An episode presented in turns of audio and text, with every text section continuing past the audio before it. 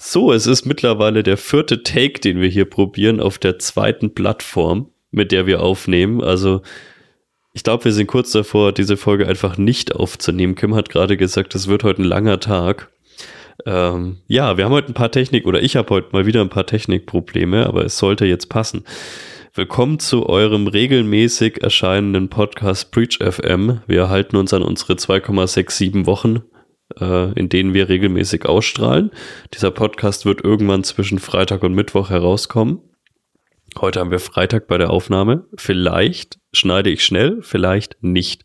Wie man hört, ich bin ein bisschen nasal. Das heißt, mal schauen, ob eine Männergrippe ausbricht oder nicht. Kim, wie geht's dir? Ja, keine Männergrippe, ähm, andere Probleme aber das äh, muss man ja nicht thematisieren. Ja, ich glaube, es ist gar kein technisches Problem auf deiner Seite. Ich glaube, das Internet ist einfach kaputt. Generell. In vielerlei Hinsicht. Und, ja. ja. Aber jetzt scheint es ja zu funktionieren. Kurz. Ja, wir, wir sind jetzt auf einer anderen Plattform und die, dass, dass wir hier die ersten drei Takes versaut haben, war einmal, dass wir nicht wussten, dass diese Plattform nicht runterzählt und wir auf dieses 54321 der anderen Plattform gewartet haben. Ja. Und dann habe ich mich zweimal verblabbert. Also von dem her. Ja. Und da wir ja nicht schneiden, was viele ja vielleicht gar nicht wissen. Also nicht schneiden im Sinne von, wir schneiden jetzt nicht jeden Versprecher raus oder jedes Äh oder Räuspern oder sowas. Das könnten wir vielleicht mal anfangen irgendwann, aber. Oh, wir hatten mal einen Versuch, aber das klang dann irgendwie so unnatürlich, dass es irgendwie, mhm. ja, auch nicht so das ja, Für bestimmte Formate ist es, glaube ich, in Ordnung. Also ist für sowas wie, weiß ich nicht, wenn jetzt jemand irgendwie einen Text vorliest, einen Vortrag hält, was weiß ich, eine Buchbesprechung, keine Ahnung was, aber ich glaube, wenn man sich normal unterhält, ja, da gibt es halt Nebengeräusche. Da bellt auch der Hund mal. Und ja, die Türklingel. Ja, Mal schauen, wann es bei dir klingelt. Ähm, äh, theoretisch äh, so ist jetzt, genau, die, die Zeit war schon, wo es geklingelt hat und das nächste Mal sollte erst heute Nachmittag sein.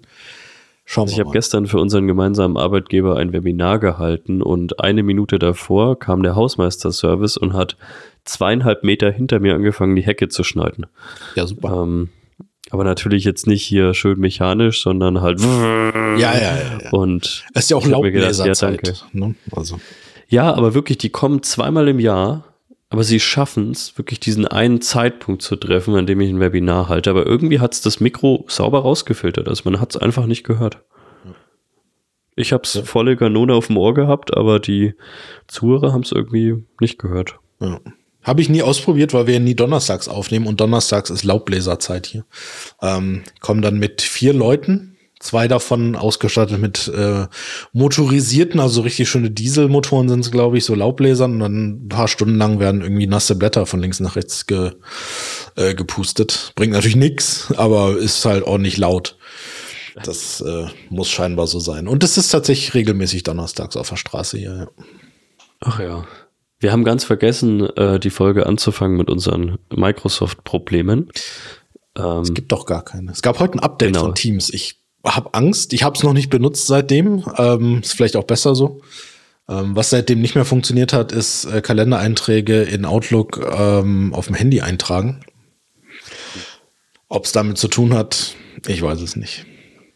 Also ich hatte gestern so ein paar Spirenzien, dass ich ähm, mein Mikrofon alleine die ganze Zeit ausgemacht hat und ich glaube ich viermal während eines Meetings darauf hingewiesen wurde, dass ich stumm geschaltet bin und ich mir relativ sicher bin, dass ich mich nicht stumm geschaltet habe. Aber mhm. auch das liegt, wenn ich mit Microsoft Menschen rede, immer nur dir. an mir. Ja.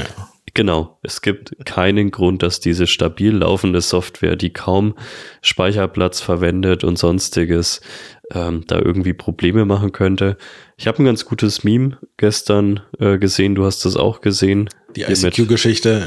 ICQ versus Teams. Ähm, sehr, sehr, sehr amüsant und leider wahrscheinlich eine wahre Story.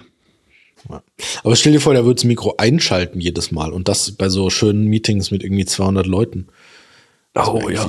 Also ausschalten ist, ja, ist halt nervig so, ne? Aber ich glaube einschalten oder er schaltet überall Video und Audio ein. Das wäre, glaube ich, sehr fatal.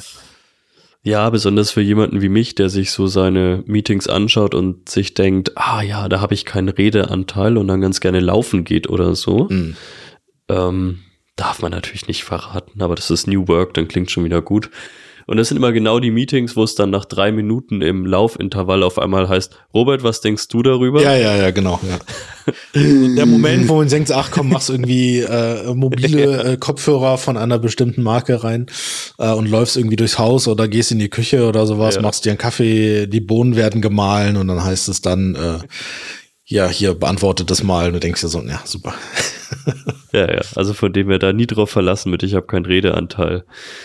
Wir haben heute die, wir haben keinen Gast, den wir jetzt disrespekten, wie man immer so schön sagt, und der schon die ganze Zeit auf seinen Einsatz wartet. Keine Angst, die nächsten Meldet Gäste ja sind geplant, aber nicht hier. Wir haben heute die, ja, ihr habt, ihr wolltet eine News-Folge. Ich würde mal sagen, es wird irgendwas zwischen News und Laber-Folge. Wir haben nicht die super aktuellen Sachen. Wir haben aber, glaube ich, ein paar spannende Dinge, mit denen wir uns entweder befasst haben oder die einfach insgesamt interessant sind, mal darüber zu sprechen, weil sie, denke ich, auch so ein bisschen Ausblick geben könnten, wo die Reise hingeht. Und ja, das erste Thema ist, ich habe ChatGPT gefragt. also wenn ich noch einen Beitrag darüber sehe, nein, aber besonders du und ich habe mich notgedrungen auch die letzten Wochen, Monate immer mal wieder so ein bisschen damit befasst. AI, KI für Hacker. Was ist denn da überhaupt möglich? Äh, du wolltest, glaube ich, in der letzten Folge, das kam dann irgendwie einfach nicht mehr dazu, schon äh, mit unserem Gast darüber reden. Ja, was, was ist denn möglich? Du hast alles ausprobiert. Wie viele Großfirmen hast du durch AI alle. hacken lassen? Alle, tatsächlich. Okay. Ähm, ja, AI-Hacking ist ein ganz furchtbarer Titel. Es fehlt noch das Wort Cyber. Das wäre irgendwie Cyber, Cyber AI-Hacking. Boah, ich mache, das hast du mir schon die Arbeit abgenommen. Ich hau noch ein paar Buzzwords rein mit Zero Trust. Ja, oh ja, bitte, ja. Zero Day natürlich, Targeted Attacks. Ähm, Boah. Ja, genau, das muss alles noch irgendwie, muss irgendwie noch eingebunden werden. Ja, keine Ahnung. Also generell bin ich ja für Technologie und für Fortschritt. Alles cool, ja, ist äh, alles ganz spannend. Ich, was mir so gar nicht an dem Thema passt, ist dieses, nennen wir es mal, Marketing ausgeschlachte von dem Wort künstliche Intelligenz.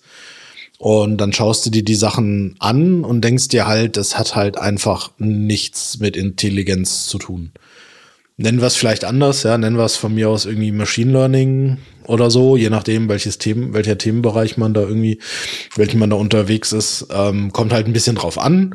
Also diese Chat-GPT-Sache, das ist ja noch so das, was am besten funktioniert, dieses Natural Language Model ähm, oder Large Language Model heißt, nee, ich weiß es nicht. Naja, auf jeden Fall natürliche Sprache soll da funktionieren, was es im Prinzip auch tut.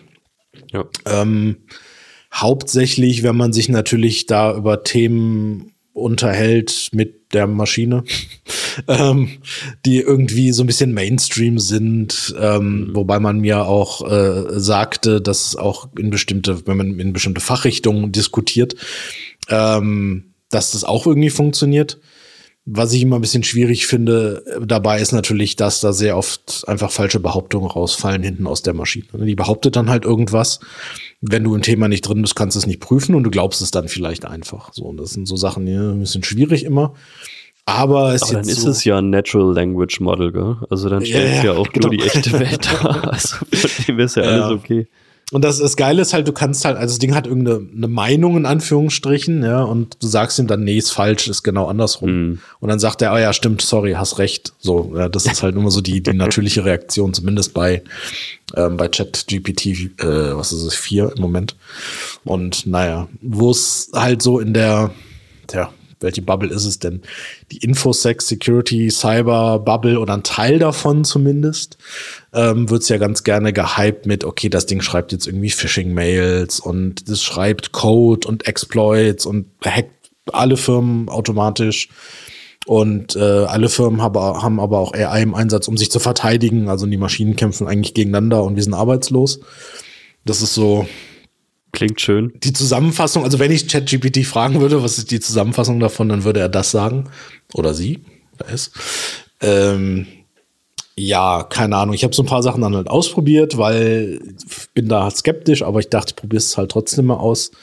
Und generell kannst du das ganz normale ChatGPT dazu bringen, malicious, bösartige, was auch immer Dinge zu tun, wenn du ihm ein bisschen einredest, ähm, nee, ist nicht gegen die Policy, was du da jetzt machst, weil er sagt dann halt bei gewissen Sachen, nee, das ist irgendwie gegen die Policy, Content Violation, mhm. was auch immer. Und dann sagst du ihm, nee, ist nicht so. Und dann macht das halt trotzdem. Ähm, ganz witzig eigentlich.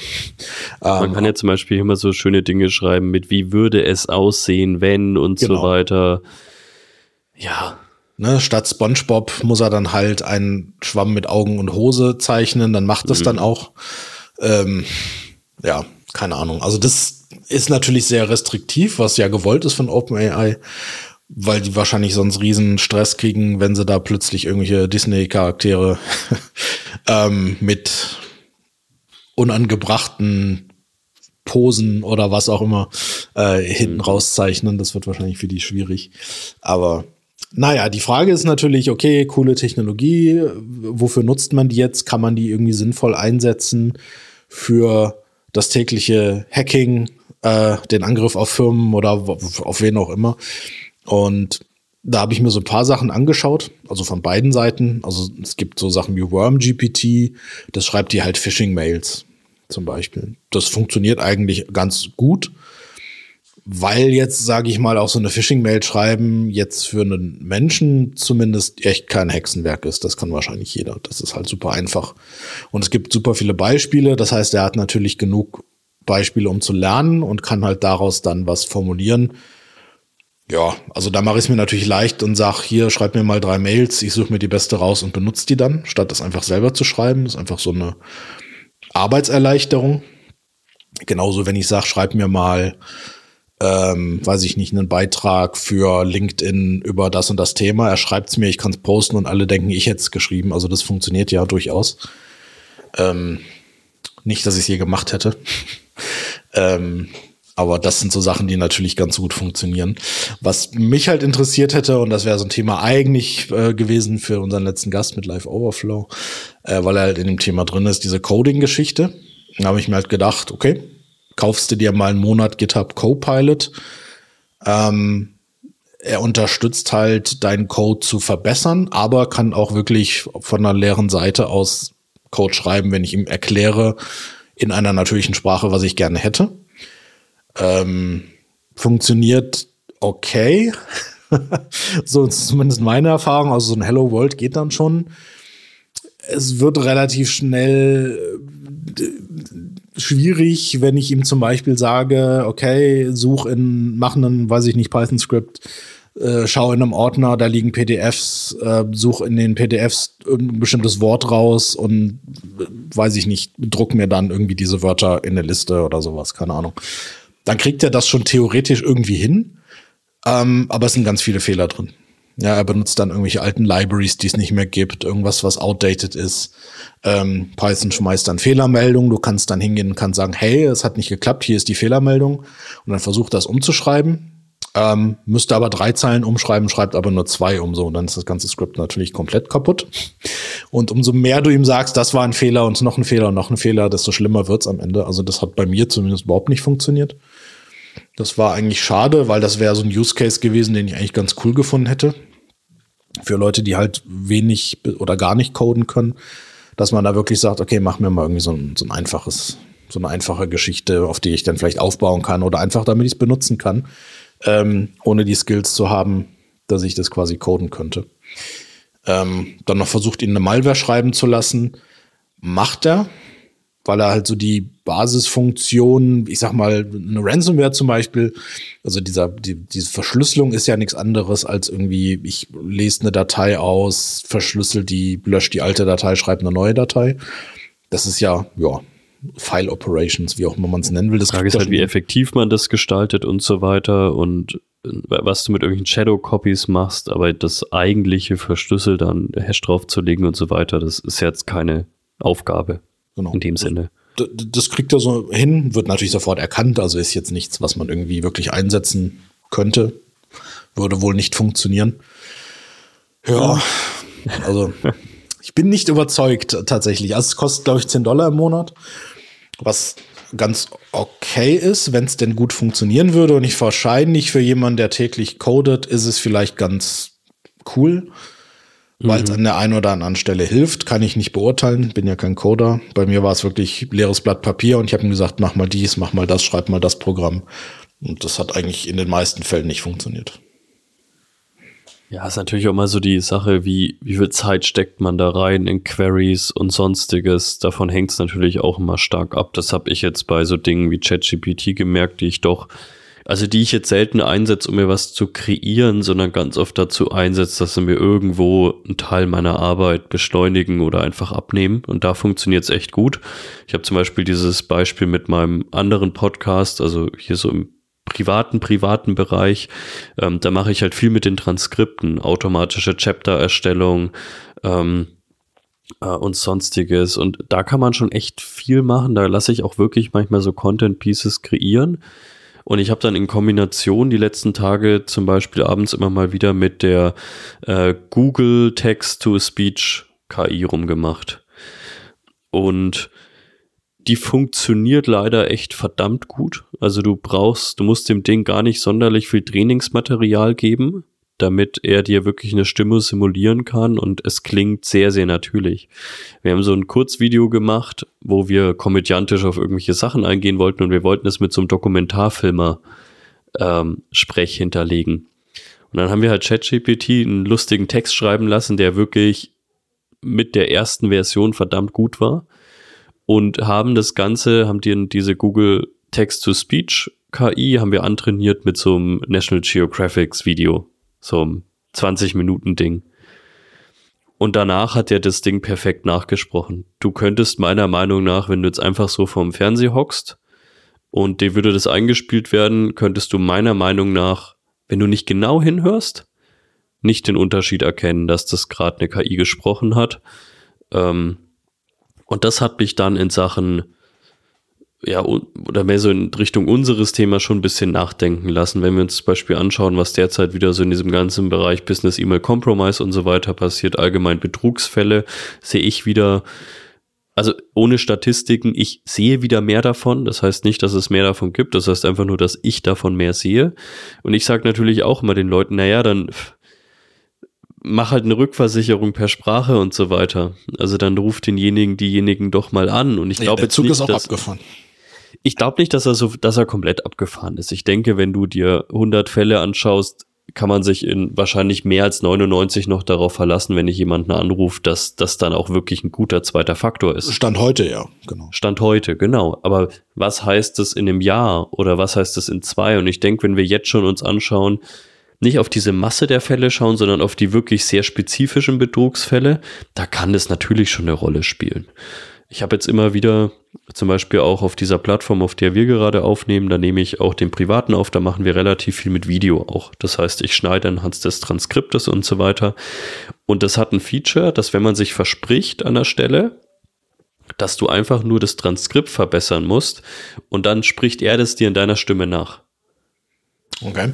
Und das, das passt unglaublich gut. Wir haben das zweimal eingesetzt, weil sich ein Gast wirklich komplett verhaspelt hatte und wir haben auch gefragt, ist es okay, wenn die KI das hernimmt und das nachspricht und so weiter. Die haben dann jeweils gesagt, ja, ist total fein und so weiter. Die haben zumindest so ein Sicherheitsfeature in Anführungsstrichen, dass sobald eine Stelle nachgesprochen werden muss, muss so ein Verifizierungssound von dem Gast aufgenommen werden. Das heißt, der muss ähm, was vorlesen. Und das ist natürlich auch nichts, was man nicht austricksen könnte, aber das ist so eine gewisse zweite Sicherheitsschicht nochmal, die aber halt in den meisten Text-to-Speech-KIs komplett fehlt. Dem kannst du einfach genau, ein MP3 sagen, mitgeben. Das ist jetzt hier mit drin, aber das heißt ja nicht, dass es überall genau. drin ist. Ne? Ja. Genau, also hier ist es mit drin, wahrscheinlich wirklich irgendeine Art der ethischen Frage, die man sich da gestellt hat. Aber zum Beispiel, wenn man sich viele andere Text-to-Speech-KIs anschaut, du gibst dem Lernmaterial mit, zweimal, weiß ich nicht, 30 Minuten MP3-File. Und anhand dessen, also diese, diese Google-KI ist unglaublich gut leider. Ähm, dieses Dokumentarschnipsel, nochmal, wenn man natürlich vielleicht ganz, ganz genau hinhören würde, dann würde man sich noch denken, oh ja, da und da. Aber wenn du einfach abends vorm Fernsehen hocken würdest, Niemals, kann mir niemand erzählen. Und ich hätte auch gedacht, dass in Englisch konnte ich mir schon ganz gut vorstellen, dass es ganz gut funktioniert. Ich hätte nur gedacht, dass es vielleicht jetzt in Deutsch noch nicht auf dem gleichen Level ist. Aber es ist eins zu eins auf dem gleichen Level. Wir haben das Ding in Deutsch gemacht und es ist unglaublich gut. Hm. Ja. Dazu dann noch das Transkript mit Subtitles erstellen lassen und dann hast du halt eine Sache, die du sonst in Stunden hättest machen müssen, ist halt jetzt eine Sache von zehn Minuten. Und klar, das war jetzt privater Bereich und Hobbybereich, aber allein, also mir macht am meisten Sorgen diese Text-to-Speech-Sache, bin ich ganz ehrlich. Mhm. Ja, wenn du das jetzt noch verbindest mit Video, was ja ganz okay funktioniert wohl. Äh. Also ein ne, Thema Deepfakes, also da braucht es da, glaube ich, schon ordentlich Material. Und wenn du das dann in so einer bisschen schlecht beleuchteten Umgebung mit einer geringeren Auflösung irgendwie am Handy, sag ich mal, irgendwie guckst, dann fällt es wahrscheinlich tatsächlich überhaupt gar nicht mehr auf. Ja. Ähm, ja, und wie gesagt, es halt Stand heute, ne? Die Frage ist halt, was ist in einem Jahr oder in, in, in was, was ich, wie viele Jahren? Ähm, genau, also fand ich ganz interessant. Ich kannte das nicht, dass wenn man sich verspricht, dass das dann quasi korrigiert. Kann ähm, es korrigieren. Also genau, da also man kann steht ein Prozess sagen, dahinter, aber ja. genau, aber man kann wirklich den Text ausbessern und da, wo dann an der Stelle steht, äh, oh sorry, ich habe mich versprochen, die löscht du einfach raus, schreibst den Text rein, den er hätte sagen sollen. Klappt nicht mit Video, also sobald du Video mit veröffentlichen willst, klappt es auf dieser Plattform nicht, weil der nicht Video mit simuliert. Hm. Aber solange du nur das Audio haben willst, bessert der das in einer unglaublich hohen Qualität aus. Hm. Ja, da stelle ich mir die Frage, also wann will man das? Also gibt es Situationen, wo man das will? Wahrscheinlich, wenn ich jetzt irgendeine Dokumentation mache oder irgendwie so einen wirklich klaren Text runtersprechen muss, was ich ein Hörbuch oder so, wobei ich bei einem Hörbuch davon ausgehe, dass die Zeile dann bitte nochmal aufgenommen wird. ähm, und da in so einem natürlichen Gespräch, wie wir es jetzt hier haben, da fände ich es, glaube ich, sehr seltsam, wenn das irgendwie so komplett ausgebessert wird. Ähm, ich meine, du kannst da auch noch hingehen und irgendwie ein Autotune drüberlegen, damit die, die Stimme besser klingt oder was weiß ich was machen kannst. Im Prinzip können wir das Ganze auch äh, per ChatGPT generieren lassen und dann spricht's miteinander. Dann brauchen wir also, uns gar nicht eine Stunde hier hinsetzen und sprechen, sondern dann macht es das halt automatisch. Aber die Frage ist halt, will man das? Jein, also in dem konkreten Fall hilft es mir einfach, nicht sonderlich schneiden zu müssen. Also es ist der deutlich einfache Workflow, als das Audiofile zu schneiden. Mhm. Sondern so kann ich einfach im Transkript mir eine Stelle markieren, äh, löschen, den Text hinschreiben. Wie gesagt, wir haben das zweimal gemacht bisher für zwei kleine Stellen und ich muss nichts schneiden. Und es ist halt statt, ich würde mal sagen, zehn Minuten Arbeit, sind es halt 20 Sekunden. Mhm. Und das, das ist so der Vorteil. Aber wie gesagt, das spielt jetzt heute in, in unserem Podcast eigentlich auch gar nicht die großartige Rolle. Ich meinte nur, weil ich diese Betrugsfälle jetzt eben wieder gehäuft gesehen habe, da macht's mir nicht Angst, aber macht's mir so gewisse Sorgen, dass halt auch dieser zweite Faktor, den man den Leuten ganz oft an die Hand gibt, mit rückversichert dich halt. Es ist halt in vielen Firmen nicht mehr so, dass ich einfach ins Nachbarbüro gehe, sondern ich bin jetzt mehr und mehr auf den Anruf angewiesen. Ähm, und ich kann jetzt auch nicht von irgendeinem Accountler intern verlangen, dass er vor jeder Überweisung ein Teams-Meeting aufsetzt, mhm. sondern vielleicht muss es auch manchmal der kurze Anruf sein und so weiter. Und das, das macht es natürlich schwierig und ich befasse mich jetzt derzeit damit, wie man das auch wirklich ad hoc generieren kann. Derzeit ist es ja so, dass ich ein Transkript einkippe und das Ding dann 15 Sekunden braucht, bis er das generiert hat, aber es gibt sicherlich auch Möglichkeiten, das live zu gestalten. Ja, wenn du genug Leistung drauf wirfst auf das Ganze, denke ich, ist das schon möglich. Ich weiß nicht, ob es da was gibt, aber wenn es was gibt, dann gibt es bestimmt was von AWS.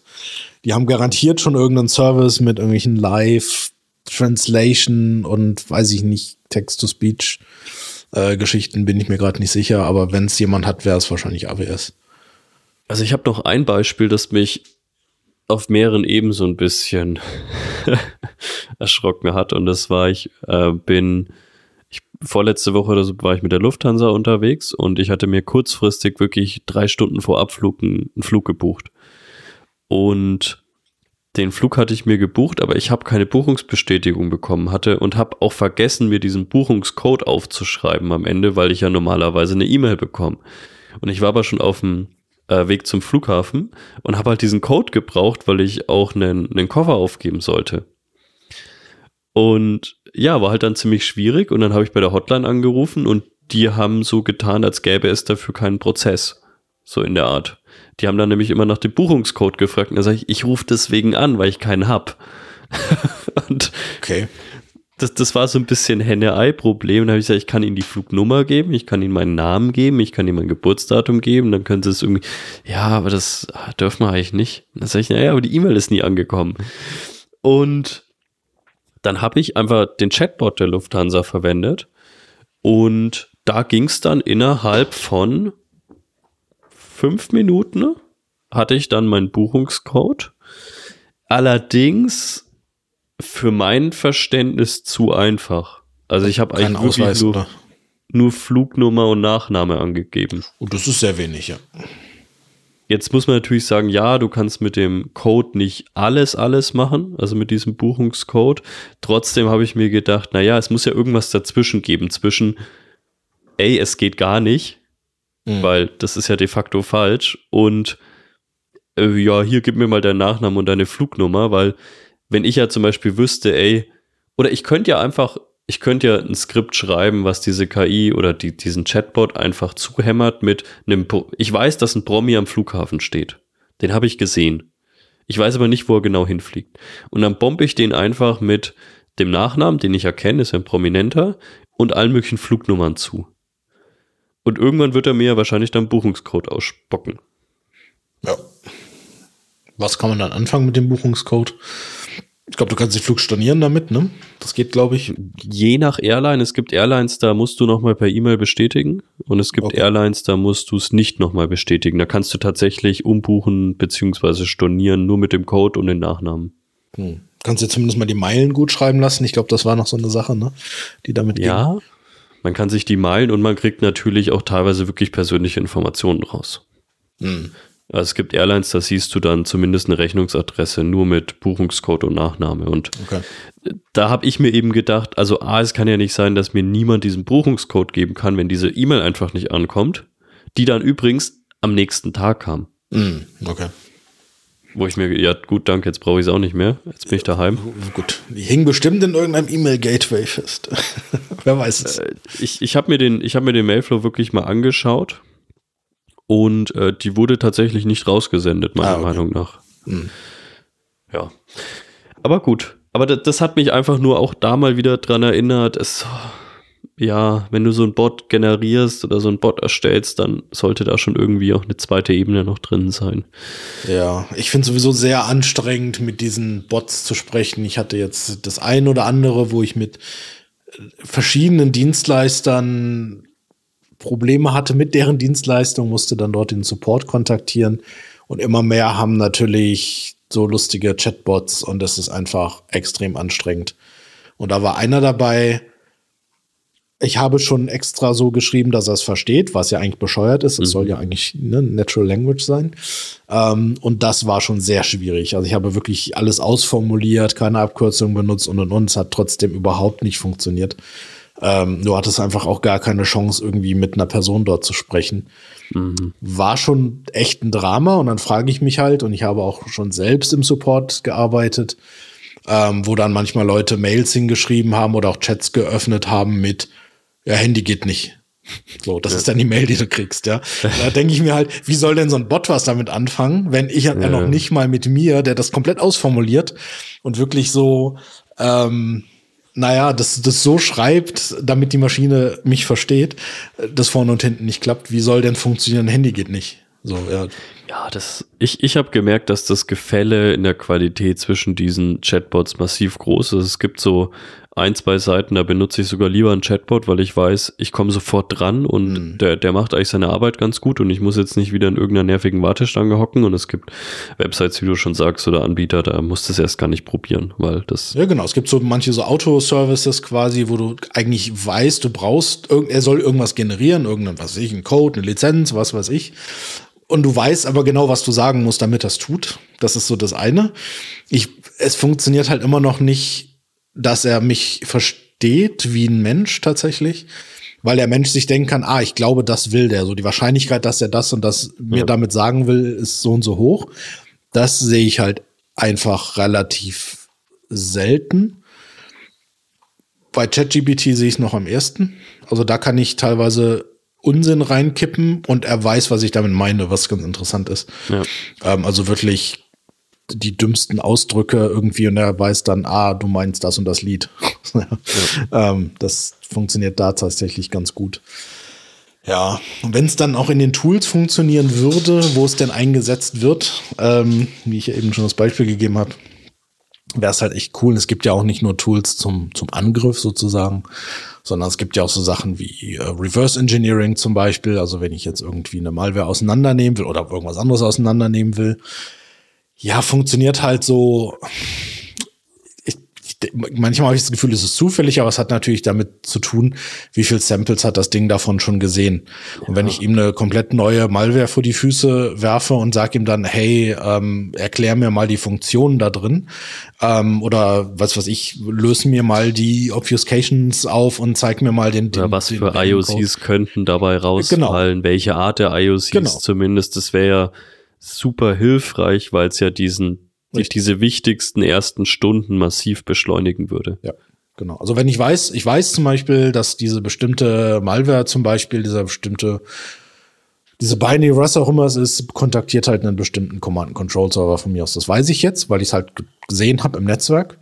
Und wenn ich das aber dem, dem Bot vorwerfe und sage, hier, äh, nimm mir aber das mal auseinander und schmeiß mal die IOCs hinten raus, ja, ja. nee sieht halt schlecht aus. Ich hatte einen dabei, ähm, der hat sich dann scheinbar welche ausgedacht. ich weiß wirklich nicht, woher er das wusste.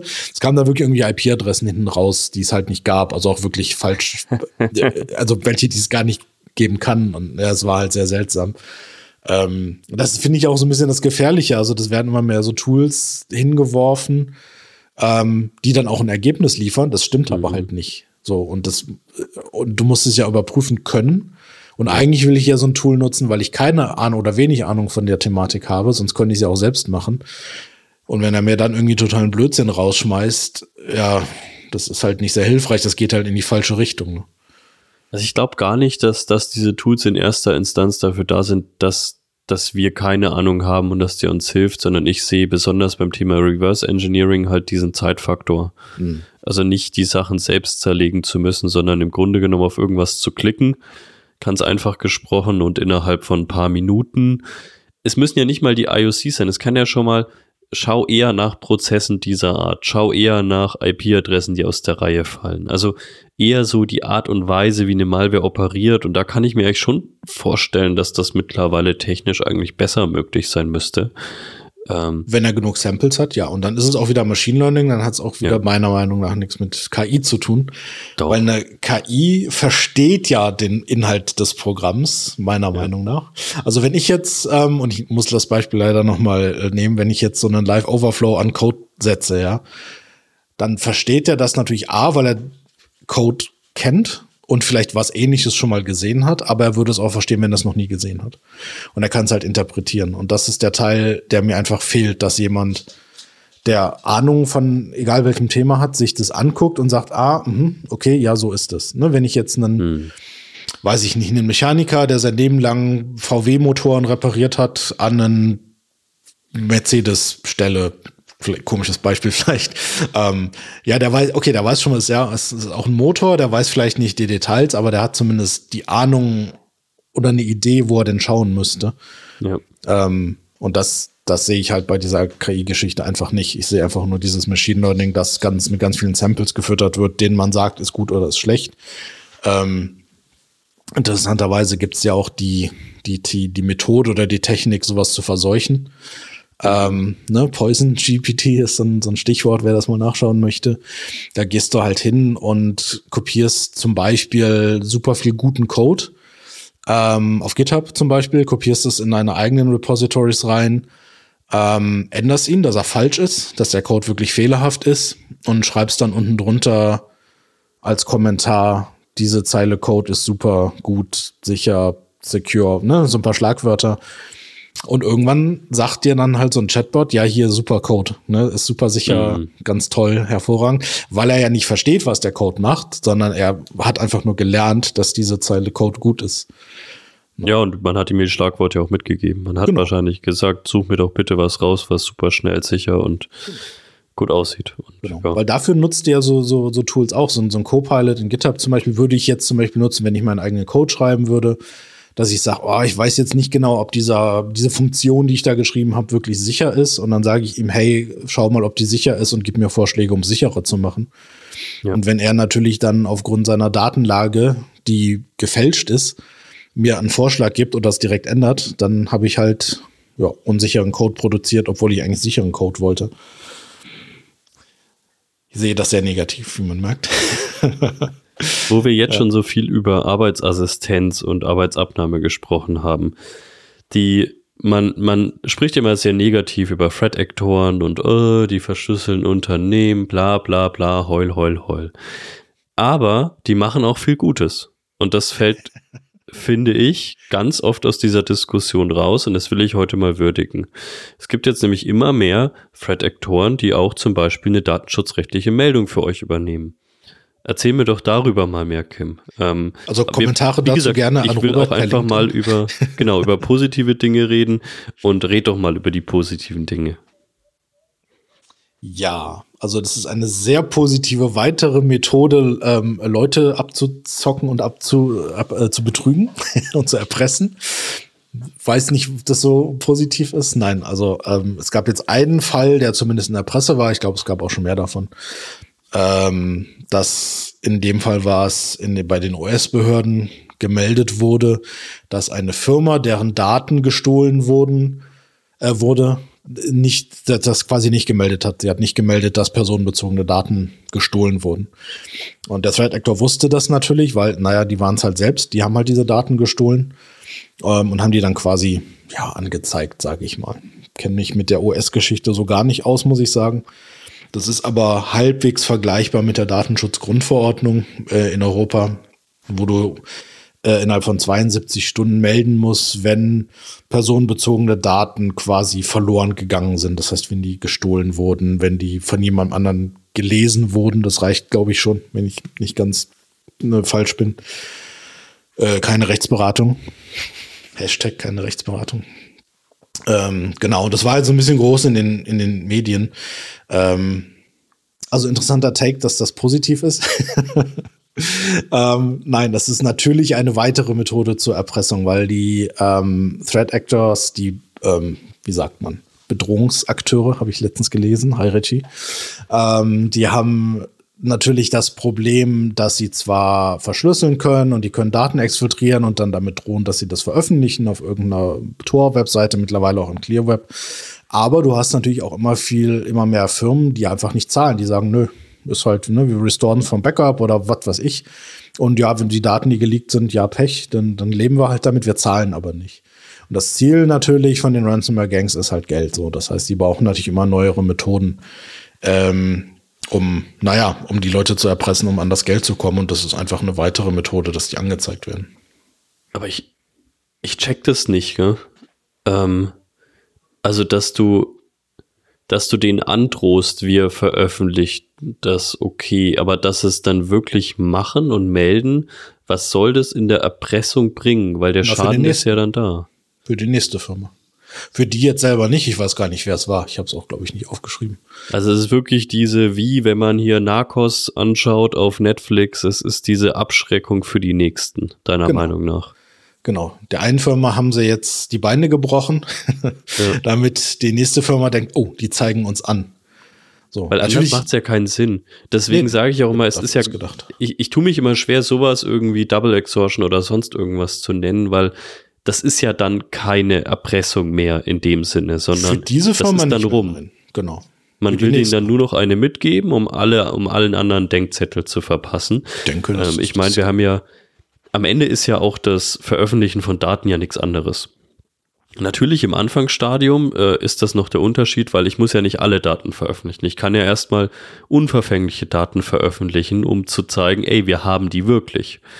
Ähm, um dann irgendwie nochmal ein Erpressungsmittel zu haben mit, ey, wir können dann auch die richtig wichtigen Sachen veröffentlichen im Nachhinein. Aber bei einer Meldung kannst du ja nicht zehn Prozent melden und dann später mehr. Nee sondern Meldung ist halt Meldung. Deswegen, ich finde es spannend, zeigt für mich aber auch, also diese ganzen Sachen, die jetzt derzeit on top kommen, äh, im ClearNet-Veröffentlichung, ähm, datenschutzrechtliche Meldungen ausführen, dass denen so ein bisschen nicht ihr Geschäftsmodell wegbricht, dafür machen sie immer noch genug Kohle. Aber es muss einfach der Grund sein, dass es mehr und mehr Firmen gibt, die nicht zahlen, weil sonst müssten sie so einen Quatsch nicht machen. Ja. Und du siehst es eigentlich, also, na, was heißt sehen? Statistik ist immer schwierig, gerade in dem Bereich, weil du weißt halt nie die Dunkelziffer, die kann halt komplett anders sein. Aber du kannst eigentlich beobachten, dass immer mehr Meldungen gibt, also dass Firmennamen veröffentlicht werden. Und die werden ja auf den Ransomware-Blogs nur veröffentlicht, wenn die Firmen nicht zahlen. So, sonst werden die ja nicht veröffentlicht. Ne? Das heißt, in dem Fall, wo du als Firma betroffen bist und du zahlst das Lösegeld, dann wirst du auf dem Blog nie auftauchen. Zumindest bei den, finde ich fast seriösen, äh, bei den bei den Ransomware-Gangs, die darauf achten, dass sie einen bestimmten Ruf behalten, sagen wir es mal so. Äh, ich tue mich da schwer, guten Ruf äh, zu sagen, aber ne, die, wo du dich quasi theoretisch darauf verlassen kannst, dass wenn du zahlst, dass deine Daten nicht veröffentlicht werden und dass die die sogar angeblich löschen. Ne, du kriegst hinterher ein Protokoll, dass es gelöscht wurde. Ja, es ist vielleicht ein echtes, vielleicht ist es auch fake, keiner weiß es, aber zumindest werden sie es nicht tun. Das heißt, die, die gezahlt haben, die tauchen auf den, in den Blogs nicht auf. Es tauchen nur die auf, die nicht gezahlt haben. Ähm, und das werden gefühlt zumindest immer mehr. Ich habe jetzt die Statistiken nicht im Kopf, sind mir auch relativ egal. Nur du kannst halt eigentlich dabei zugucken, wie alle paar Minuten irgendwie ein neuer auf dem Blog auftaucht. Und genau. Und deshalb ist es einfach, denke ich mal, eine neue Methode, zusätzlich nochmal Druck zu machen, ähm, damit halt gezahlt wird. Weil geleakte Daten hast du halt auch jeden Tag. Wen interessiert das denn noch? Naja. Ähm, was passiert den Firmen denn? Und ich glaube, ich glaube, das ist so ein bisschen, ist ein bisschen zweischneidig, weil ja, es werden auch sehr oft ähm, personenbezogene Daten veröffentlicht, wo eigentlich ja die Datenschutzgrundverordnung greifen müsste und sagen, hey, ihr habt eure Daten nicht geschützt und jetzt ist äh, eine Strafe fällig. Sehe ich selten. Es gibt einen Index, kann man glaube ich nachschauen, der ist öffentlich, wer wie viel zahlen musste da stehen jetzt nicht so viele Firmen drin. Ne? Da hast du so ein Facebook und ein Meta und keine Ahnung mit diesen Milliardenbeträgen irgendwie, diese mhm. regelmäßig zahlen, aber da ist jetzt nicht eine Liste von tausend Firmen oder sowas drin. Ne? Nee, also meiner Erfahrung nach geht's auch den Behörden Stand heute, glaube ich, eher darum, dass es überhaupt gemeldet wird. Also wenn es um zum Beispiel eine Ransomware geht. Ich, was ich ganz spannend finde, ist, dass zumindest wir diese Fälle von es wird nicht verschlüsselt und nur gedroht zu veröffentlichen, die habe ich schon länger nicht mehr wirklich gesehen.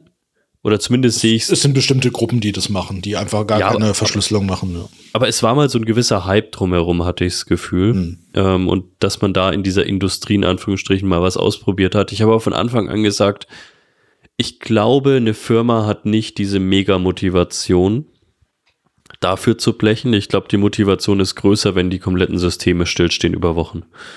Ähm, weil ich glaube, wenn die Daten weggekommen sind, dann sind sie halt eh weg.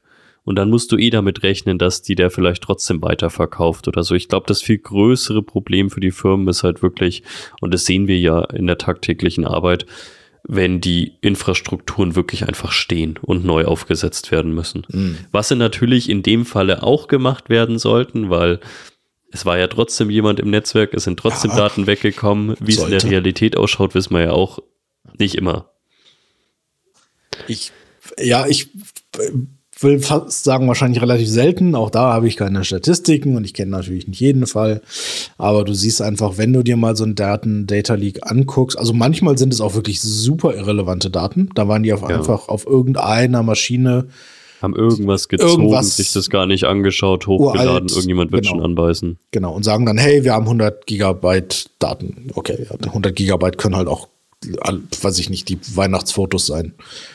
Sind ja, obwohl die wahrscheinlich schon wieder, also in Deutschland Weihnachtsfeiern so vom FC Bayern München, ich glaube, da, da ja, hast okay. du wahrscheinlich sogar noch eher eine Chance, hier Kohle ja. zu bekommen, als bei irgendwelchen Finanzberichten. Ja, für mehr Tipps äh, für Ransomware Operations ähm, hören Sie Breach FM.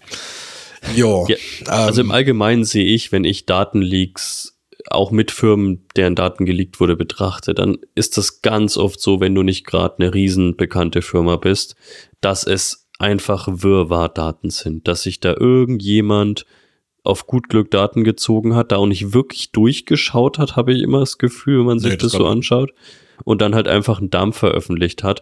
Klar, desto größer, desto populärer die Firma, desto eher wird dann auch nach Keywords mal gesucht ähm, und auch danach veröffentlicht. Wir hatten ja einen großen Fall, da wurden sogar so inhausliche Psychologieberichte und so veröffentlicht. Also das da, da weiß man schon, das war jetzt wahrscheinlich kein Glücksgriff, sondern da wurde schon bewusst das ausgewählt, um es zu veröffentlichen. Aber ich sehe es besonders in diesen Masse der Fälle, dass da, da werden einfach Daten abgezogen und mal haben sie das Glück, dass das interessanter sind und mal nicht. Auch wenn ich mir die Daten zum Verkauf anschaue, ich habe manchmal das Gefühl, dass es nicht super interessant ist. Man sieht selbst diese One-Time-Offer, die nur einmal gekauft werden können und es klappt eigentlich in dem Teil des Internets ganz gut, ähm, dass die Sachen dann auch wirklich verschwinden. Also da werden Versprechen eher eingehalten. Ähm, dass niemand wirklich das Interesse oft an diesen Dumps hat, mhm. zu kaufen. Was ja, ja glaube ich, auch schon wissen. Das ist ja wie so eine Luft, äh, wie so eine Flughafenauktion. Wenn du an den Flughafen gehst und dann kannst du ja manchmal so Koffer ersteigern. Du weißt aber nicht, was drin ist, sondern du kannst den erst öffnen, wenn du ihn ersteigert hast. Und ich glaube auch da, du hast mir auch ein paar Mal so Sachen geschickt mit populären Firmennamen, wo man aber nicht das Gefühl hat, da schlagen sich jetzt gerade die Leute drum. Hm. Nee, was willst du auch anfangen damit? Also das Interessanteste, was wahrscheinlich drin steht, sind irgendwelche Passwortlisten von irgendwas. Ähm, das kam das eine oder andere Mal vor. Das wäre eventuell noch interessant, um dann halt wieder einen, einen Angriffspunkt irgendwie zu haben, entweder bei derselben Firma, was meistens uninteressant ist, oder halt bei irgendwelchen Partnerunternehmen, was weiß ich, oft hast es halt, dass irgendwie die, die gebreachten Firmen dann Excel-Listen haben für Zugang zu deren, weiß ich nicht, Supply Chain Firmen, Leuten, was weiß ich, irgendwelche von anderen Firmen sozusagen, dass du dann da einen Point of Entry quasi kriegst.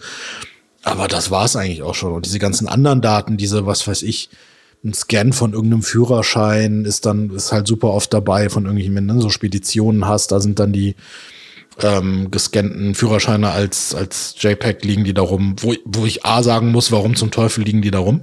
Auf irgendeinem Netzlaufwerk, ja.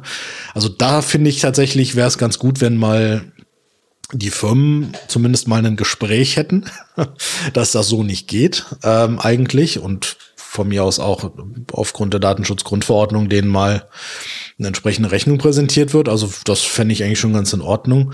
Aber im Prinzip interessiert es keinen Menschen. So, was mache ich denn mit so einem Führerschein? So, ja, da könnte ich jetzt Impersonation und aber es macht doch keiner. Ja, da gibt's auch 10.000 andere Wege mittlerweile, wenn man sich anschaut, wie viele Informationen es online über jeden oder über viele gibt.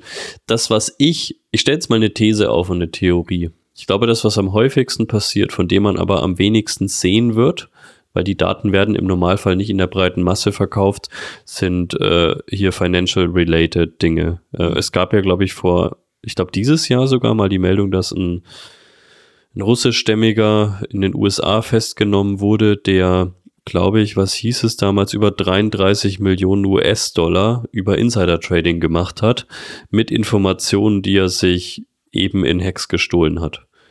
Ähm, und da glaube ich am ehesten dran, dass wenn insbesondere, weil es wird immer viel über so Prototypen, Diebstahl und so geredet. Aber ich glaube, wenn du jetzt halt nicht gerade das riesen Option Trading machst, sondern wirklich mit diesen Infos eher so kleinere Trades machst. Das ähm, kein Mensch, ja. So, also so schnell wird es niemand merken, wenn du das einigermaßen schlau anstellst. Und ich glaube, mit so welchen Daten hundertmal mehr anzufangen. Wenn du wirklich absehen kannst, ey, wie ist der Outlook von einem Quarterly Report von irgendeiner äh, Firma, ähm, wie, ist, wie ist der Revenue und so weiter. Ich glaube, also wenn ich, wenn man mich fragen müsste, wo glaubst du, ist, wer, wird am meisten dieser Daten verwendet, ohne dass wir davon wissen, ist, glaube ich, für so welche Sachen. Hm. Ja, würde Sinn machen. Ja. Also das wäre auch, wenn ich, wenn ich diese Moral hätte und es technisch könnte, wäre das das Erste, worauf ich mich stürzen würde. Hm. Ja. Für mehr Tipps zu Ransomware Operations. In meinem ja. Patreon. genau. Ja.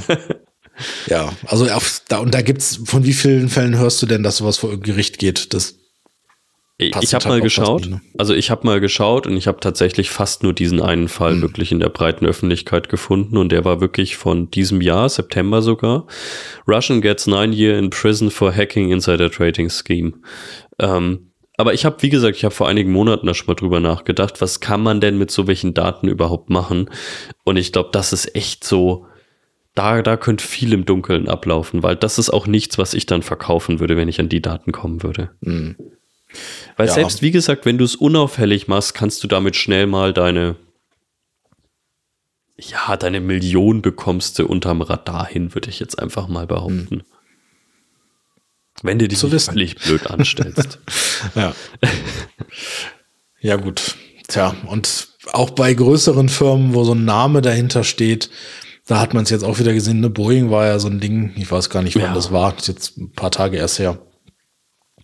Das wird dann halt so durch die üblichen Medien getrieben, aber am Ende des Tages, wen interessiert es denn? Dass da irgendwie ja. Daten gelegt wurden. Das interessiert halt wieder keinen Menschen. Boeing hat halt gesagt, wir zahlen nicht. Hier wurde auch nichts geleakt. So, obwohl es halt offensichtlich, ähm, obwohl, also Lockbit war es, die haben es halt bestätigt und haben halt Samples rausgebracht und weiß ich nicht. Und dann hat Boeing gesagt, nee, wir wissen, wir prüfen das mal. Ja, sie haben halt nicht gesagt, stimmt nicht, sondern sie haben halt gesagt, so nach dem Motto, ne, wir erinnern uns nicht. Ähm, so macht man es ja heutzutage, wenn man vor Gericht steht auch. Ähm, einfach an nichts ändern und einfach keine Informationen geben. Und ja, es gibt super viele Spekulationen, auch wie Lockbit da rangekommen ist durch, einen, ähm, durch eine Schwachstelle und so weiter. Aber das sind alles Spekulationen. Und Boeing ist halt in dem Fall so, naja, klug, keine Ahnung, oder zumindest so eine gute Presseabteilung, dass die sagen, wir sagen einfach gar nichts. Wir warten einfach ab, bis die Woche um ist und dann interessiert es keinen Menschen mehr.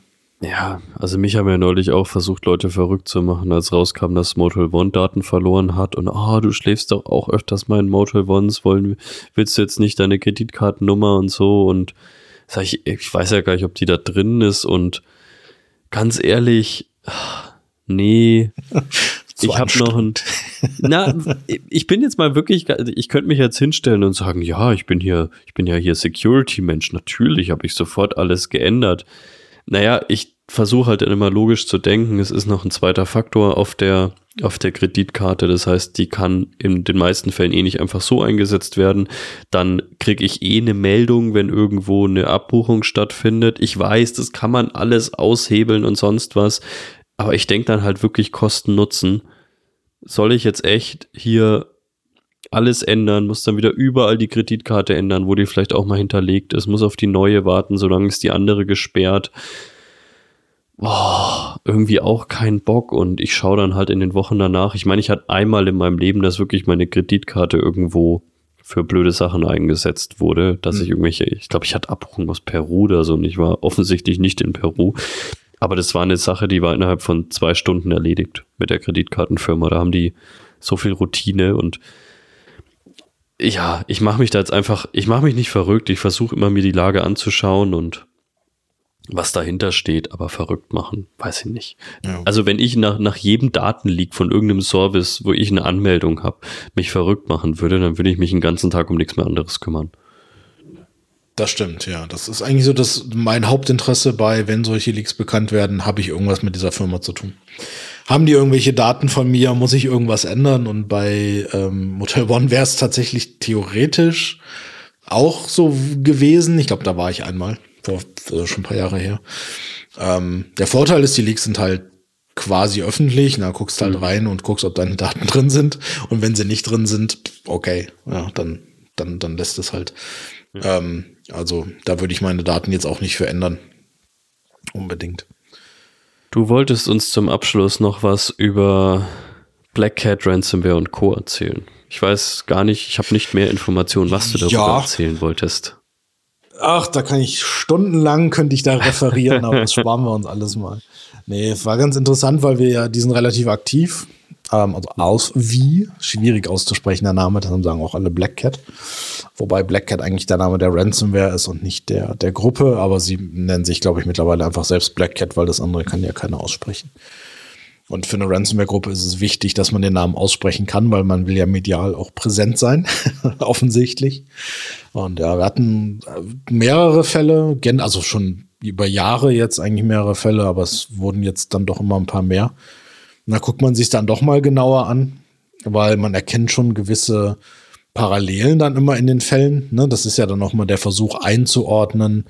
Ähm, so ein klassisches so Mitra Attack Enterprise Ding, ne? dass man versucht halt anhand der Vorgehensweisen, dass man sagt, ah, okay, wir haben die und die Indikatoren, dann ist es wahrscheinlich die und die Threat Actor Gruppe, APT, wer auch immer. Und genau, das machen wir dann letztendlich auch so ein bisschen. Hat halt den Vorteil, wenn wir einen Incident-Response-Fall haben, dass wir natürlich dann die ganzen Informationen kriegen und können die dann hintenrum wieder nehmen, um halt dann auch quasi ähm, zu schauen, tritt das Ganze nochmal auf. Ne? Wenn du so eine Liste von, von Techniken hast, die da genutzt wird in einer bestimmten Reihenfolge, Zeitabständen und so weiter, dann ist das eigentlich eine gute Information einfach, die du halt weiterhin nutzen kannst. Ähm, und bei dieser Black Cat-Geschichte ist es so, dass die immer von den sich theoretisch aufgelösten äh, anderen Ransomware-Gruppen, so R-Evil, Black Matter, Darkseid, äh, was es da alles so gab, die sich angeblich aufgelöst haben, ähm, dass die da irgendwie Leute rekrutieren. Das heißt, ähm, am Ende treffen die Leute sich wahrscheinlich immer wieder in irgendwelchen Gruppen und man muss sich das ja so ein bisschen vorstellen wie eine Firmenstruktur bei den meisten. Ähm, bei Black Cat ist es auch so ein, so ein Ransomware as a Service Ding. Das heißt, die selber machen wahrscheinlich, man weiß es natürlich nicht, aber die machen eigentlich nichts ähm, an Angriffen, sondern die arbeiten halt mit Affiliates. Ähm, das heißt, da kann man quasi hingehen und sagen, ich möchte reich werden, äh, gebt mir doch mal Zugänge und eure Software und eure Ransomware und so weiter. Und das ist halt so ein, so ein Programm, das die machen. Das ist so wie, keine Ahnung, YouTuber sein oder bei, bei, bei Twitch einen Affiliate-Account haben und dann reich werden. So ungefähr funktioniert es da auch. Da gibt es dann so Benefits bei denen, dass wenn du, äh, ich glaube, 1,5 Millionen Dollar waren Umsatz gemacht hast ähm, für Black Cat, durch Black Cat, wie auch immer, dann kriegst du dann gewisse Privilegien. Ne? Ja, kriegst du dann Zugriff auf, auf neue Tools und so weiter. Die haben zum Beispiel so ein eigenes modifiziertes OS, also so eigenes System, das auf einer VM läuft. Ähm, da sind dann die ganzen Tools drauf, da ist die Ransomware drauf und so weiter. Die Idee ist dann quasi, dass du als Affiliate, als Angreifer nur noch irgendwie diese VM irgendwo ins Netzwerk kriegen musst bei einer Firma, was nach einem initialen Zugriff eigentlich machbar ist. Dann deployst du halt dort die VM irgendwo auf irgendeinem VMware-Host oder Hyper-V oder völlig egal. Auf irgendeiner Maschine, kann auch auf einem ganz normalen Notebook sein. Und machst dann quasi deine, deine Operationen von dort aus. Hat den Vorteil, und das ist jetzt das, warum wir uns damit beschäftigen, natürlich, kann so ein Angriff erkannt und gestoppt werden. Hm, schwierig, weil natürlich auf dieser VM, die die Angreifer mitbringen, jetzt nicht Antivirus läuft.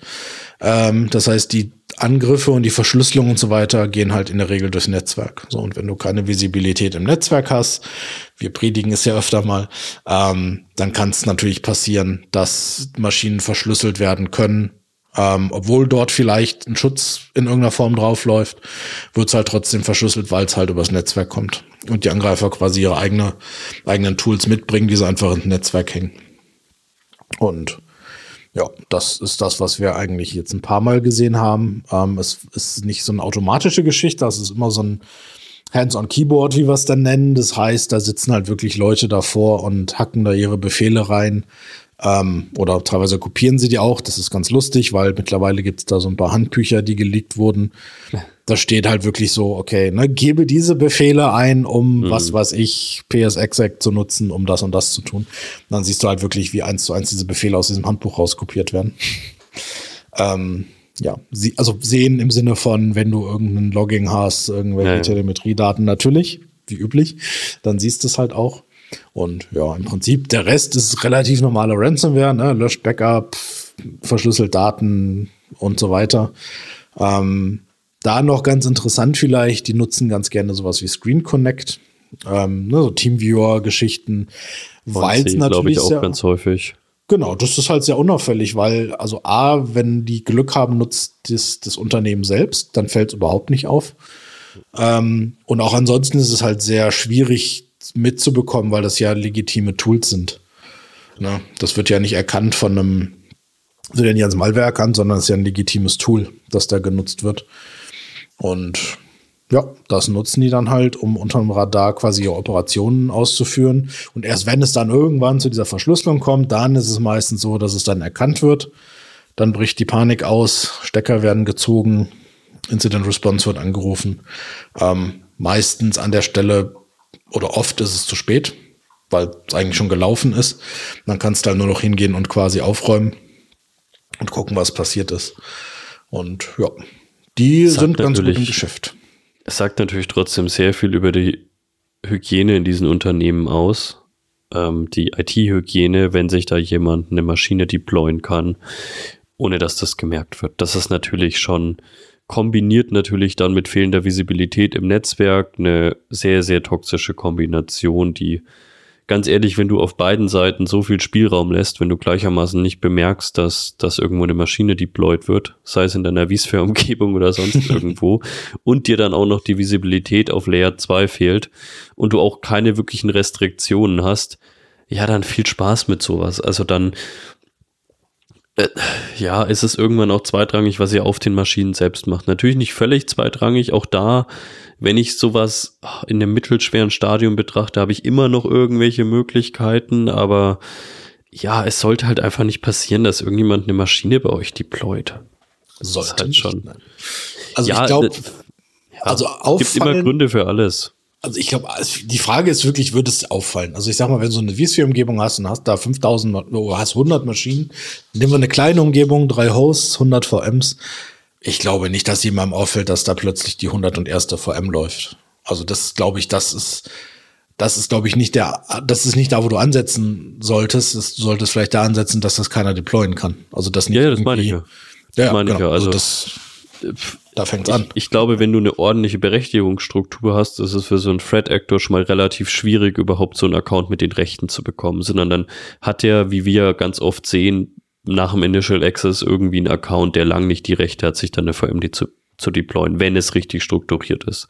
Ähm, wir sehen sowas ja in Fällen eher, wenn es halt einfach keine bis super flache Hierarchien in der Berechtigungsstruktur gibt dann hast du so ein Problem und dann stimme ich dir zu, äh, wenn du dann 200 VMs hast, äh, wo dann vielleicht auch noch automatische Deployments dahinter stehen von irgendeiner VDI-Umgebung, wo dann eh unten die ganze Zeit so ein Task rattert mit Create VM und der dann vielleicht sogar noch ein Namensschema verwendet oder du kein Namensschema hast. Aber das sind ja alles Hygienethemen mhm. von Permissions über User-Accounts, über Naming Patterns, äh, IP Patterns und sonstiges. Auch da wieder, wenn du zum Beispiel mit DRCP Reservations arbeitest, im Zweifelsfalle, auch dann macht's das für ihn nicht unmöglich, das zu machen. Naja, aber viel Spaß. Also das, dann, dann hat ja die Stufe, ich brauche Berechtigung, ich brauche Wissen über Name Schemes, ich brauche DRCP Reservations dann bräuchte der eh schon so viele Rechte, dann könnte er es eh ganz anders machen. Dann müsste er sich wahrscheinlich gar keine VMware deployen. ja, das stimmt. Ja. Also man kann es den Leuten schon schwer machen. Also es ist nie, dass man es denen unmöglich macht, aber ich glaube, das die kannst ja auch du aus deiner sein. Erfahrung sagen, also die, die Gefahr, wenn du eine wirklich gute Hygiene hast, dass eine Riesenkatastrophe passiert, ist schon massiv gesenkt.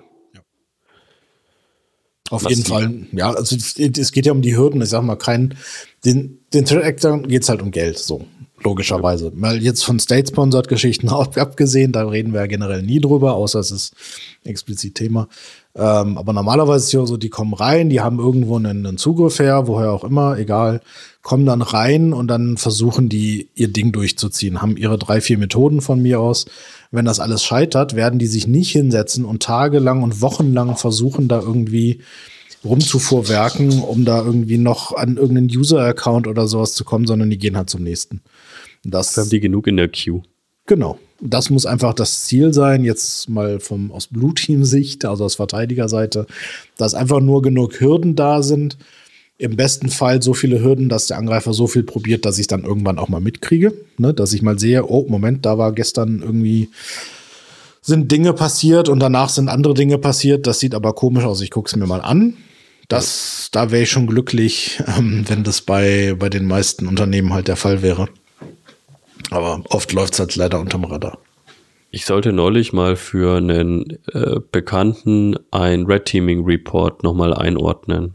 Also der hat gesagt, wir haben den bekommen, wir waren auch voll zufrieden mit der Dienstleistung, der Report schaut auch gut aus und unsere Geschäftsführung ist relativ erbost, weil der Angreifer oder weil der potenzielle Angreifer so weit gekommen wäre.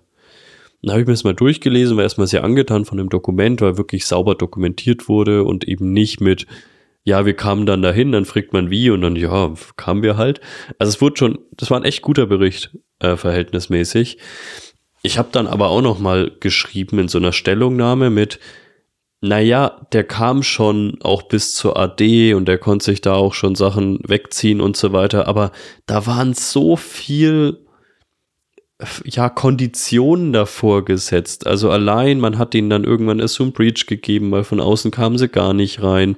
Dann hat man ihnen da nochmal eins weitergegeben. Ich fand es ja gut, dass das Red Team weitergearbeitet hat und nicht gesagt hat, oh, ich bin hier an der zweiten Hürde gescheitert, ihr seid ja sicher, sondern die sind wirklich weitergegangen, haben geschaut, wie weit sie irgendwie kommen.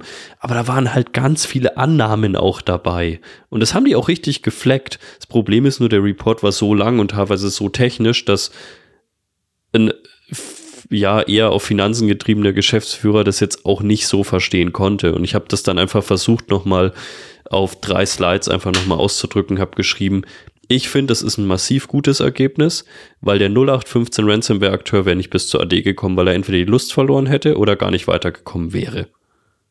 Ja, das ist halt echt die Herausforderung bei diesen Reports tatsächlich, weil es ist, was dort durchgeführt wird, ist ja offensichtlich sehr technisch, was die, was die Teams halt machen, um die Angriffe durchzuführen. Und das dann nochmal zu übersetzen für jemanden, der komplett weg ist von der Technik, ohne dass es halt klingt, als ob du ein Kinderbuch schreibst. ja, das ist also wirklich, also das ist schon ein bisschen eine Kunst, das so zu formulieren und jemandem zu erklären, ähm, wie realistisch ist das denn jetzt? Weil genau wie du gesagt hast, natürlich wird den, den, den Red Teams ja dann gewisse Hilfestellung gegeben.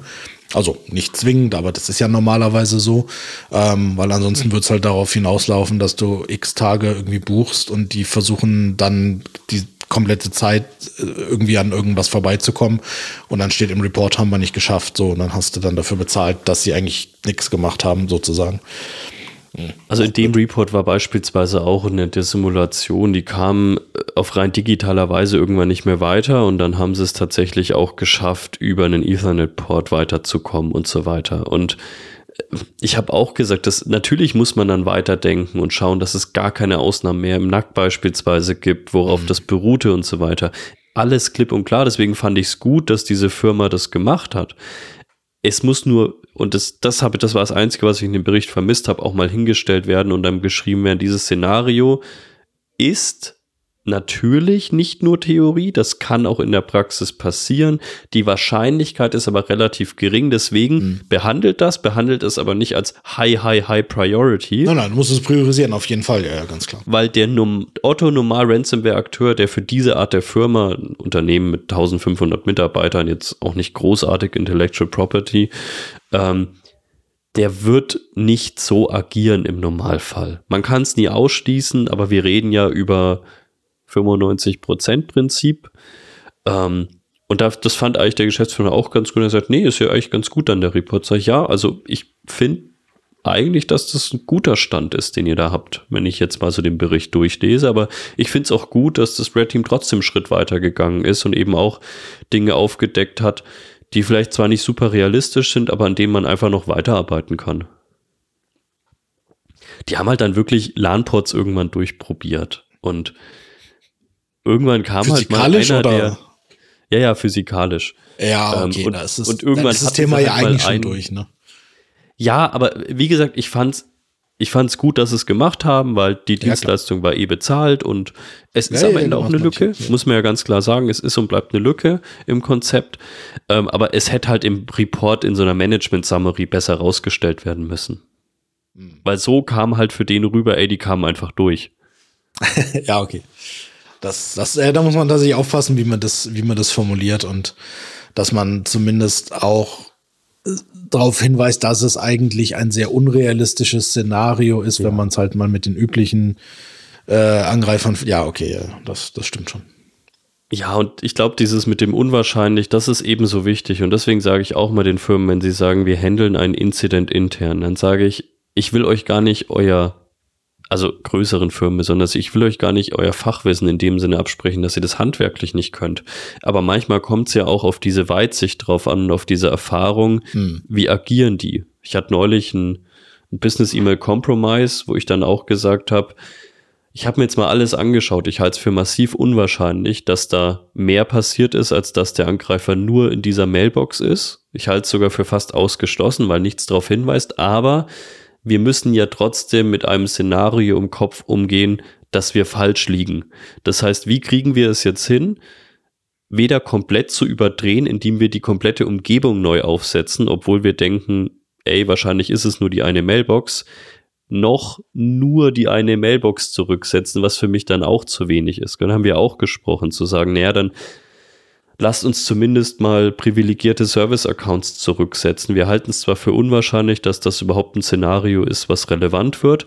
Das ist auch viel Arbeit, aber das steht noch irgendwie in einem Verhältnis. Und deswegen sage ich auch immer, ja, ganz klar über das realistische Szenario nachdenken, aber auch immer so ein bisschen an den Worst Case denken. Ist es vielleicht, gibt es vielleicht nicht einfach was, was ich noch übersehen habe und dann beginnt die Katastrophe in zwei Tagen? Ja, das also diese ja, also nicht unbedingt Business E-Mail Compromise, aber diese Kombination aus jemand hatte Zugriff auf irgendeine Mailbox und verschickt dann ja. intern BEC E-Mails, diese Geschichte, das hatten wir jetzt relativ häufig. Ähm, und ich habe früher habe ich immer nur davon gehört, ne, irgendwie, was ich nicht, mhm. Ich, habe glaube ich selbst auch schon Webinare gehalten, wo ich dann aber die Texte vorgelesen habe, die mir hingelegt wurden, ja. Ähm, selber habe ich das noch nie gesehen und das ist erst das ein paar Mal, dass ich jetzt mitbekommen habe. Und in dem Fall war es auch so, dass quasi eine, eine gefälschte Rechnung, also einfach ein PDF von dem legitimen ähm, Partner sozusagen oder der Absender war legitim, war ein Partner, mit denen die zusammenarbeiten. Ja, die haben einfach eine Rechnung geschickt über 40.000 Euro ähm, an ein anderes Konto. Und die Buchhaltung hat gesagt, ah, Rechnung, okay, dann hat es überwiesen. Auch schon gedacht, hui, okay. Und dann, äh, ich muss gerade nachschauen, fünf, vier oder fünf Tage später kam dann nochmal eine Rechnung über 100.000. an dasselbe Konto. Ja, da hat sich der Threat Actor halt auch gedacht, hoch, guck mal, da kommen die 40.000 Euro, ähm, mhm. jetzt versuchen wir mal 100.000. Ähm, und einfach nur aufgrund der Tatsache, dass es von einer, sagen wir mal, extrem gut gemachten äh, Compromise, Business E-Mail Compromise Mail kam, ja. weil ja auch die Mailbox kompromittiert war. Also das muss man ja schon sagen. Hätte ich 40.000 Euro Überweisung vorher mal geprüft, wahrscheinlich aber ich weiß halt nicht, mit was für Summen die sonst da rumhantieren. Genau. Ne? Das, das ist ja immer die Frage. Also ist das was, was da, und das ist ja immer das, was einen guten Business-E-Mail-Compromiser, nenne ich es jetzt mal im besten Deutsch, ausmacht zu einem schlechten. Der befasst sich schon damit. Ja. Also der, der geht nicht in eine Mailbox und fängt an, Rechnungen zu verschicken. Das sind die typischen Scammer einfach, ähm, die das teilweise auch geskriptet machen, wo du dann einfach schaust, naja, irgendwas wird schon bei rumkommen. Ja, und ne? gleich halt nach 26 Millionen Fragen. ja, aber auch das Risiko, dass ich hochgenommen werde, ist gleich null. Ja, ähm, stimmt. Aber es gibt auch die, die sich halt wochenlang dann wirklich in der Mailbox aufhalten und sich genau anschauen, was ist normal und was ist unnormal. Und natürlich klingt jetzt 40.000 erstmal viel Geld, aber vielleicht ist das halt was, was jeden Monat dreimal passiert für mhm. irgendwie eine, irgendein Zulieferteil oder so in irgendeiner Supply Chain. Und wenn du das dann natürlich richtig timest, das, das Große, was halt eigentlich immer auffällig werden sollte, ist, wenn irgendwo ähm, eine geänderte Kontoverbindung ist. Und wenn ich das habe, mhm. wenn ich zum Beispiel früher auch mal Rechnungen geschrieben habe, ähm, irgendwie freiberuflich oder so, dann habe ich immer gemerkt, es gab Firmen, denen habe ich eine neue Kontoverbindung geschickt und das kam dann einfach das nächste Mal zu der neuen Kontoverbindung. Mhm. Und es gab welche, die haben mich tatsächlich angerufen, wie wir es am Anfang des Podcasts mhm. hatten und gesagt, stimmt es eigentlich hier, dass sie das geändert haben? Dann habe ich gesagt, ja, die E-Mail habe ich Ihnen vorhin um 11.28 Uhr gesendet. Ähm, auch da, das geht immer perfekter und weniger perfekt. Ich kenne auch Unternehmen, die haben wirklich Portale dafür, dass du es ändern musst mit dem zweiten Faktor.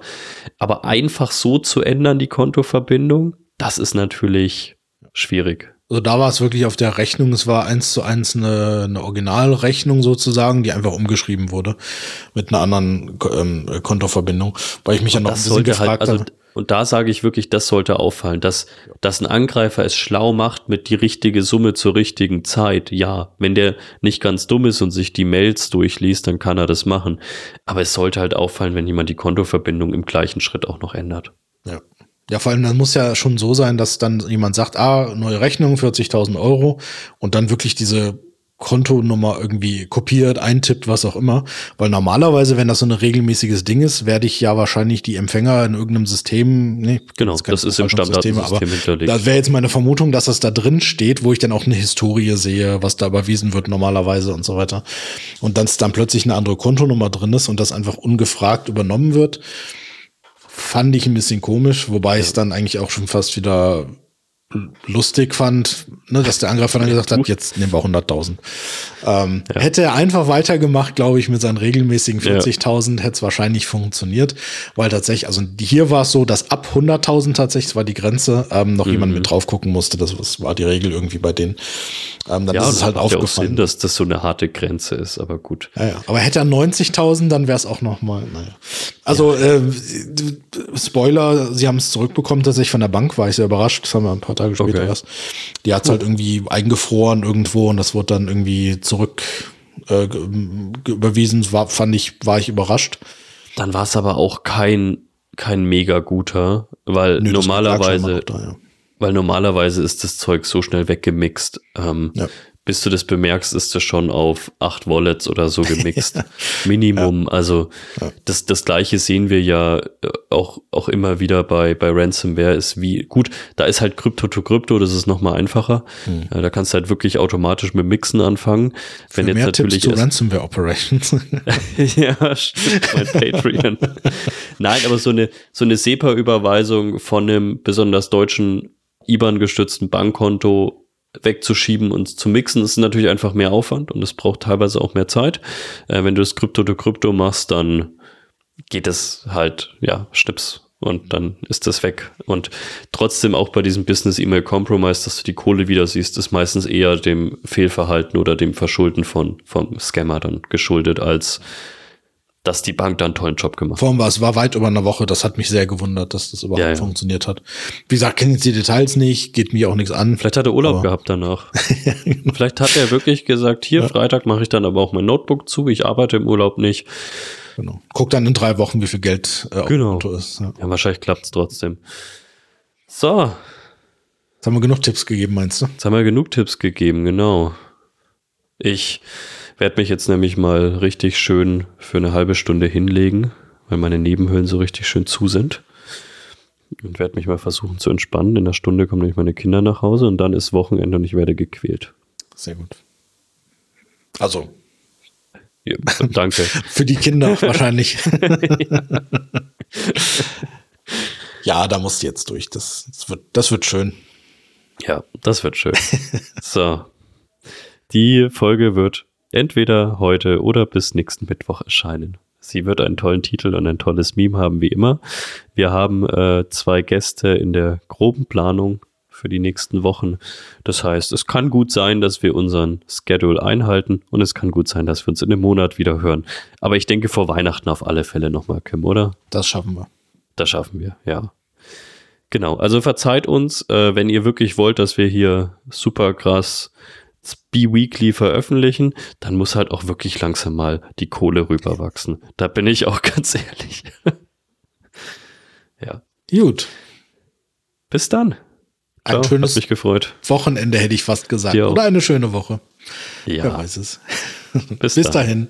Tschüss.